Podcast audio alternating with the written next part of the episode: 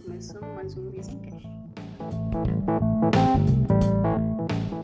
O tema abordado será saúde mental e o retorno às aulas.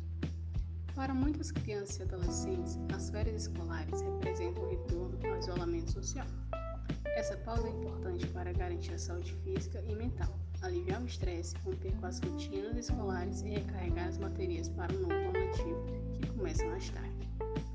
Durante as férias, criamos uma rotina completamente diferente da habitual do período de aulas. Com essa reorganização de cotidiano, é preciso encontrar um equilíbrio entre as múltiplas atividades realizadas ao longo do dia. O fato é que, com a educação afetada por tantas mudanças de hábito e pelas incertezas na saúde no Brasil e no mundo nos últimos anos, manter a saúde mental em dia deve continuar sendo uma das metas mais relevantes para educadores, gestores e comunidades escolares. Essa transição da mente de seu estado desopilante para uma enxurrada de responsabilidades requer uma adaptação trabalhada. Ninguém está pronto para mudanças bruscas.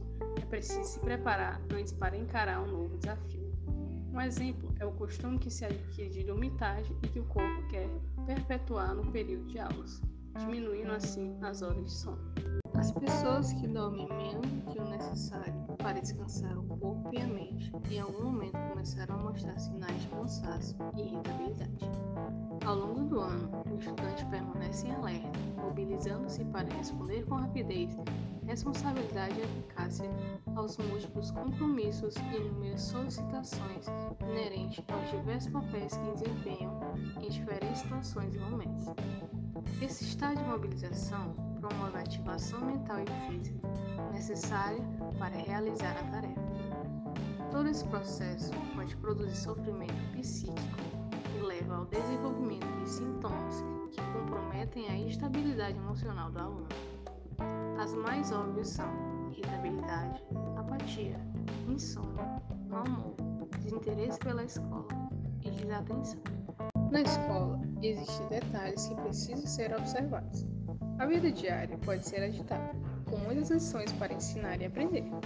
Atividades cobradas, responsabilidades estudantis, somadas à necessidade humana de manter uma boa vida social, pode colocar a vida em um ritmo muito complicado.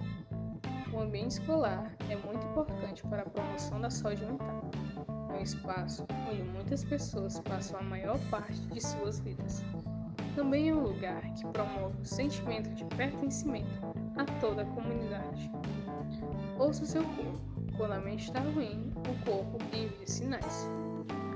Uma noite sem dormir, ou quando você acorda mais cedo do que o esperado. Perda ou exagero de apetite. Frustração com atividades que antes produziam prazer. Estes são alguns sinais de que a mente não está indo como deveria. Há preocupações com a saúde mental em um nível específico e individual, e outra área em nível mais amplo que envolve mais pessoas. Em ambos os casos, as discussões sobre saúde mental nas escolas devem continuar e ser incentivadas sempre que possível para benefício de todos.